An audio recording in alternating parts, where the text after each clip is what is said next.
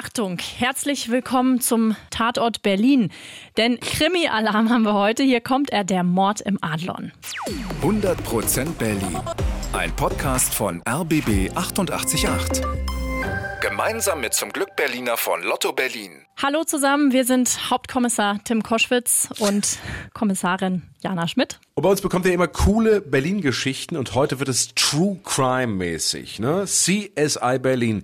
Es geht um einen Mord und zwar im Luxushotel Adlon. Das ist eine wahre Geschichte, wirklich passiert vor über 100 Jahren. Und diese Story hat alles, was so ein richtiger Krimi braucht. Einen genialen, wahnsinnigen Mörder, einen legendären Ermittler, der lange im Dunkeln tappt und ein unfassbares Mordmotiv, das vielleicht einzigartig in der Kriminalgeschichte ist. Ja, also springen wir mal erstmal ein paar Jahre zurück. Ins Jahr 1918, kurz vor Weihnachten.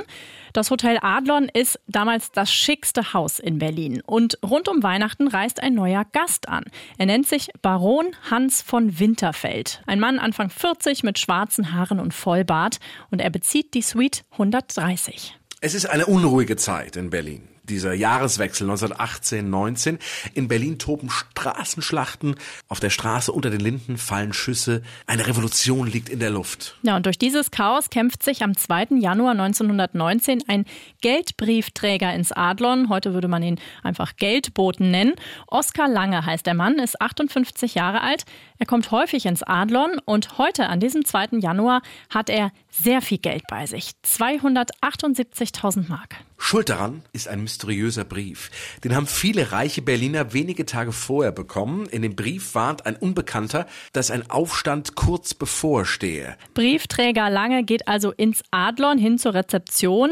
Da gibt er normalerweise immer die Briefe ab, aber einen will er persönlich überbringen. Den für Baron Winterfeld in Suite 130. Denn er kennt den Baron schon, hatte ihm in den letzten Tagen immer mal wieder Briefe vorbeigebracht. Und der Baron war immer großzügig, schenkte lange immer Zigarren und Schinkenbrote. Und auf so ein gutes Trinkgeld hofft lange auch dieses Mal. Er geht also in den ersten Stock zum Zimmer des Barons. Der Portier ist der Letzte, der ihn lebend sieht. Ja, denn einige Stunden später ruft das Postamt im Adlon an, wo denn ihr Briefträger sei. Der Portier weiß es nicht, er hat lange nicht rausgehen sehen.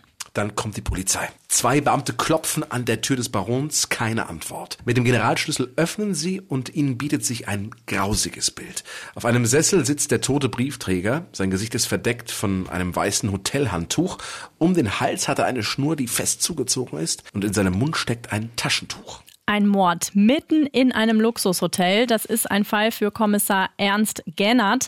Der ist zu dem Zeitpunkt 39 Jahre alt. Später sollte er eine Polizeilegende werden, Chef der ersten richtigen Mordkommission. Gennert befragt die Angestellten des Hotels, aber keiner hat was gesehen. Gennerts nächste Idee, er setzt eine Belohnung aus. 10.000 Mark. Überall in Berlin lässt er Plakate anbringen. Die vielen Plakate und die Belohnung bringen nichts. Der Baron ist verschwunden. Kommissar Gennert muss den Fall zu den Akten legen. Bleibt der Mord im Adlon für immer ungelöst? So, wir springen mal drei Jahre weiter zum 11. März 1922 in ein Theater in Dresden. An dem Abend hat das Stück Simili Premiere, ist eine seichte Liebeskomödie. Das Publikum liebt das Stück. Geschrieben hat das Stück ein gewisser Erich Eilers. Keiner kennt den Autor. Man hat noch nie von ihm gehört, aber er scheint ein ganz eifriger Autor zu sein, denn dem Theater in Dresden hat Eilers noch ein zweites Stück angeboten. Der Fluch der Vergeltung heißt es. Und es geht um einen Mord an einem Geldbriefträger. Aber wer ist dieser ominöse Autor? Ja, wir springen wieder ein paar Monate weiter und zwar in den Juli 1922. In Dresden wird wieder ein Geldbriefträger überfallen. Bei dem Überfall verletzt sich der Täter selbst. Er schießt sich eine Kugel durch die Hand und landet dadurch im Krankenhaus. Und das alles erfährt Kommissar Gennard hier in Berlin. Ha, Gennard fährt nach Dresden, geht ins Krankenhaus. Dort liegt schwer bewacht ein Mann, 44 Jahre alt, mit dem Namen Wilhelm Blume. Aber der Kommissar ist nicht allein, sondern er hat den Chefportier aus dem Adlon mitgebracht gebracht.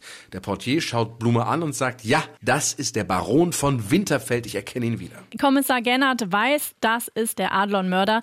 Er beginnt das Verhör und Blume erzählt dem Kommissar seine Geschichte. Er wird in Amsterdam geboren, zieht dann mit Anfang 20 nach Berlin. Er hat verschiedene Jobs, ein eher unruhiges Leben, denn nur eines ist ihm wichtig, das Schreiben von Theaterstücken. Ich bin ein Dramatiker so groß wie Schiller und Goethe, sagt er über sich selbst. Aber selbst ein Genie braucht ja Geld zum Leben und so wird wird er zum Mörder. Im Jahr 1918 tötet er einen Geldbriefträger. Blöderweise bekommt dessen Vermieterin das alles mit. Die bringt Blume dann auch noch um. 2000 Mark erbeutet er dabei, aber die reichen natürlich nicht lange. Deswegen plant er einen neuen Mord und jetzt will er richtig abkassieren. Er schreibt die Briefe an die reichen Berliner, die wir vorhin erwähnt haben. Er quartiert sich als Baron Winterfeld im Adlon ein und er schleicht das Vertrauen des Geldbriefträgers lange mit Schinkenbroten und Zigarren. Der Plan geht auf. In der Suite 130 wirft Blume dem Briefträger eine Schlinge über den Kopf und zieht mit aller Kraft zu. Er schnappt sich das Geld, verlässt unbemerkt das Adlon und fährt nach Hause nach Lichterfelde. Dort rasiert er sich den Vollbart ab und flieht dann weiter nach Hamburg und London. Drei Jahre ist er ständig unterwegs und schreibt natürlich weiter Theaterstücke. Eines davon wird in Dresden aufgeführt. Das alles erzählt Blume dem Kommissar. Aber was war ihr Motiv, will der Kommissar wissen. Blume sagt, er hätte in der Zeitung von einer unbedeutenden Schriftstellerin aus Frankreich gelesen, die hätte einen Mord begangen und danach wären ihre Stücke richtig bekannt gewesen. Und auf den Effekt hätte er halt eben auch gehofft. Und außerdem, fügt er hinzu, hätte er eben Geld gebraucht. Denn was, fragt er den Kommissar, was ist schon das Leben von ein paar unbedeutenden Geldbriefträgern gegen das Lebenswerk eines Genies? Tja, am 11. August wird Blume vom Krankenhaus ins Gefängnis in Dresden verlegt. Um Mitternacht hören die Polizisten plötzlich ein Stöhnen aus der Zelle. Mit einer Rasierklinge hat er sich die Pulsadern aufgeschnitten, er verblutet und stirbt mit 44 Jahren. Seine Stücke sind durch seine Morde übrigens nicht bekannter geworden. Wilhelm Blume war dann wohl doch kein Schiller oder Goethe. Na, hat nicht ganz geklappt. Ist aber auf jeden Fall eine ziemlich coole Geschichte aus Berlin. Und wenn ihr noch mehr Details wissen wollt, es gibt ein ganzes Buch über den Fall. Mord im Adlon heißt es, geschrieben geschrieben von Helmut Böger. Ein kleiner Lesetipp noch am Ende. 100% Berlin. Ein Podcast von RBB 888. Gemeinsam mit zum Glück Berliner von Lotto Berlin.